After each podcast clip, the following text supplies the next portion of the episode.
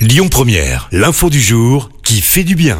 Et on parle ce matin, Christophe, d'une star d'internet au grand cœur. MrBeast, le youtubeur le plus suivi au monde, a lancé une cagnotte pour permettre à des aveugles de recouvrer la vue. La somme récoltée va permettre de financer plus de 1000 opérations chirurgicales. Celui qui a 130 millions d'abonnés a lancé le défi directement sur sa chaîne. Mise en ligne samedi dernier, la vidéo a déjà été vue par plus de 60 millions de personnes. En 48 heures, plus de 350 000 dollars avaient déjà été récoltés, ce qui va permettre donc de financer plus de 1400 opérations chirurgicales. MrBeast n'en est pas à son premier coup d'essai.